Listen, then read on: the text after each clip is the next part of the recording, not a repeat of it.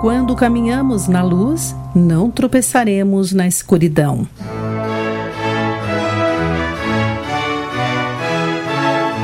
Olá, querido amigo do Pão Diário, bem-vindo à nossa meditação de encorajamento do dia. O texto de hoje é de David McCaslan, com o título Luz Rejeitada.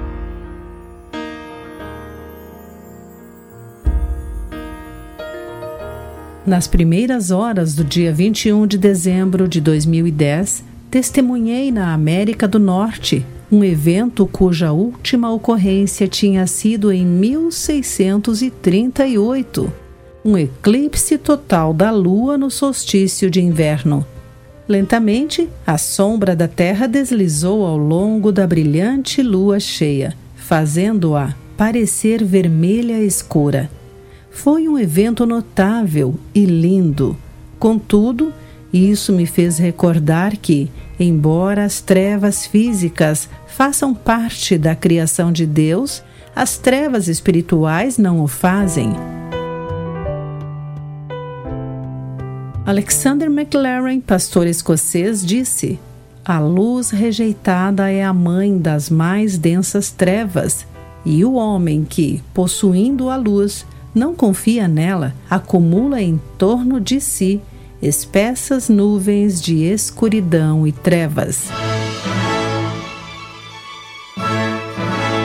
Jesus descreveu esse eclipse espiritual do coração e da mente auto-infligido quando disse: Mas quando os olhos são maus, o corpo se enche de escuridão, e se a luz que há em vocês é na verdade, escuridão, como é profunda essa escuridão?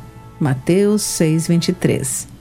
O grande convite do Natal é para abrirmos o nosso coração ao Salvador, que veio acabar com as nossas trevas. Disse Jesus: Creiam na luz enquanto ainda há tempo. Desse modo, vocês se tornarão filhos da luz. Eu vim como luz para brilhar neste mundo, a fim de que todo aquele que crê em mim não permaneça na escuridão. João, capítulo 12, versículos de 36 a 46. O caminho para sairmos da nossa noite espiritual é caminhar com Ele na luz. Querido amigo, guarde isso em seu coração. Aqui foi Clarice Fogaça com mais uma meditação Pão Diário.